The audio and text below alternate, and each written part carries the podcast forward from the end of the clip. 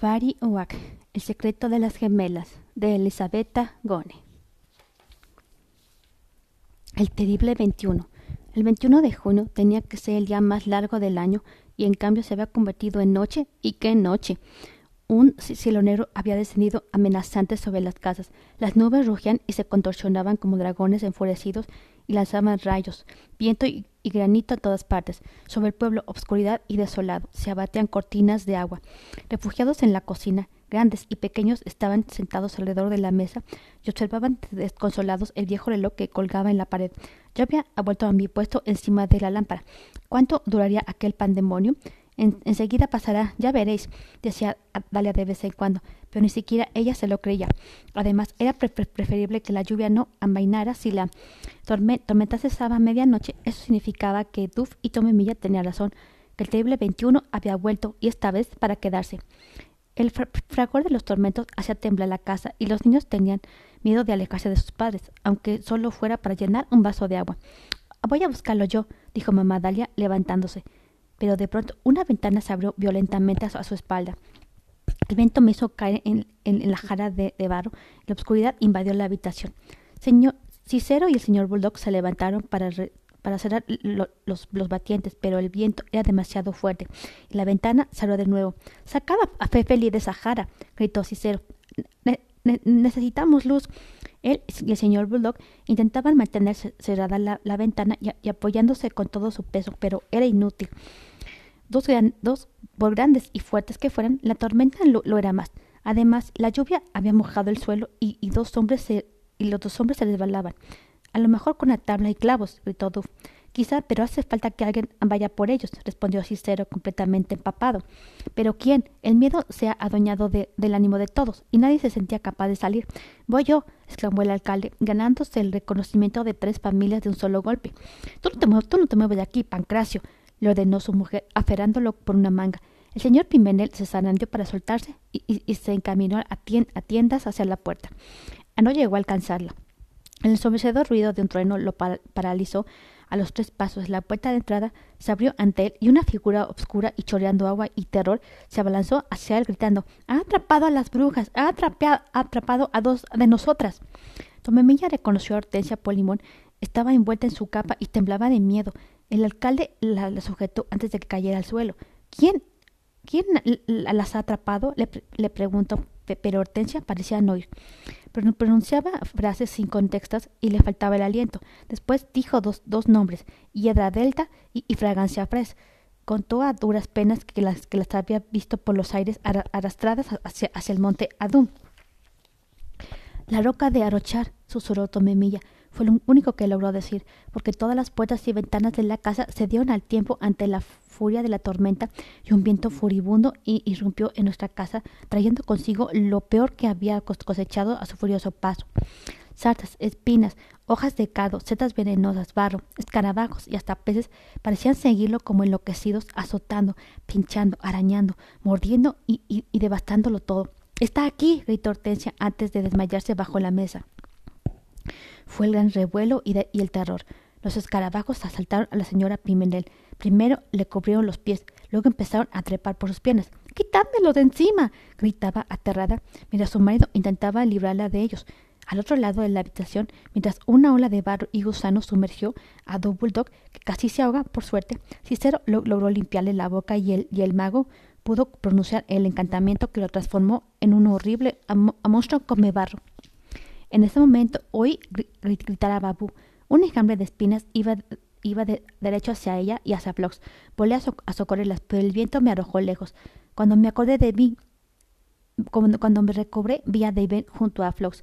Había llegado a todo volar y estaba defendiendo a su niña, mientras que Babu tenía ya algunas espinas clavadas en las piernas. Sentí mi corazón en un puño, pero ella, en vez de rendirse, luchaba, y luchaba como una bruja a golpe de, hechizo convertía las, espinas todavía en el aire en, pétalos y plumas, mientras que tía Hortensia, desde debajo de la mesa, hacía marchitar las que escapaban a la magia de Babú.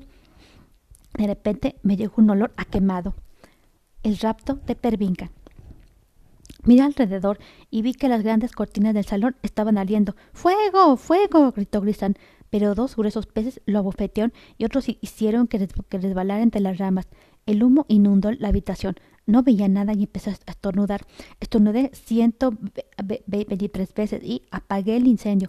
Es un encantamiento que solo sabemos hacer nosotras las hadas. Grim, Grim, dijo la, fue la felicitación del señor Bulldog. Los señores Polimón corrieron a ayudar al niño. Tenía toda la ropa chamuscada y estaba tiznado, pero se, encontraba bien. Solté un suspiro de alivio, esperando que el peligro hubiese pasado, pero ¡Socorro! gritó mamá Tomemilla. Tomemilla está en peligro. aprovechando el humo, unas setas venenosas habían atacado a mi bruja y ahora intentaban entrar en su boca. manténla cerrada, manténla cerrada, le, gritó, le gritaba Dalia al tiempo que con Cicero trataba de quitárselas de encima. Un torbellino de hojas de, de cardo envolvió a la bruja pinchándola y arañándola. Querían que abriera la boca para gritar. No grites, Tomemilla, no grites. Nosotros te, te ayudamos. Habían acudido también los Polimón, pero cada acción suya resultaba inútil. Con enorme esfuerzo Tomemilla consiguió liberar un brazo de las sogas que la cubrían y con un gesto mágico transformó su boca en una flor. Ahora ya no podía gritar. Setas y hojas cayeron repentinamente al suelo. Rápidamente mamá Dalia las varió a la calle con la escoba. Solo entonces se fijaron en Pervinga. El viento la había arrastrado afuera por la ventana envuelta en ramas de zarza. También la vio Duff, tragó el último pegote de barro y corrió hacia ella. Todos juntos la, agarramos por las piernas. Sujétala, Duff, no la sueltes, gritaba Tomemilla, pero las zarzas no, no, no las manos, no, no, nos, azotaban las manos y el viento tiraba al otro lado con toda su fuerza. Parecía un terrible juego de la soga y en medio Pervinca lloraba y se revolvía para, para, para soltarse, pero cuando más se debatía, más la arañaban las, las espinas. No, no te muevas, tesoro, dentro de poco estarás libre, le gritó Tomemilla para tranquilizarla. Pero justo en ese momento, un tirón más fuerte que los demás no, nos la arrebató de las manos. Nos, nos, precipitamos afuera de la casa. El viento sopla hacia el monte Adum. Ahí se, la está llevando, gritó Du Bulldog. Tomemilla trató de alzar el vuelo, pero el mago la, la detuvo. Espera, no sabemos qué es lo que hay, que hay que hay tras esa muralla de nubes. Podrá ser una trampa y, y, solo somos tres, dijo. Vimos con, vimos con horror alejarse a Pervinga y desaparecer entre las nubes.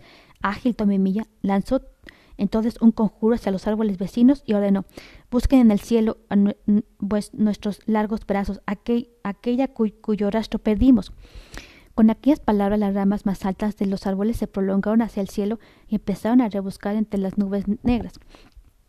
Las mirábamos moverse hacia el norte y al sur, al este y al oeste, con el corazón en la boca esperamos verlas descender con nuestra vid, pero las ramas volvían a su sitio una tras otra.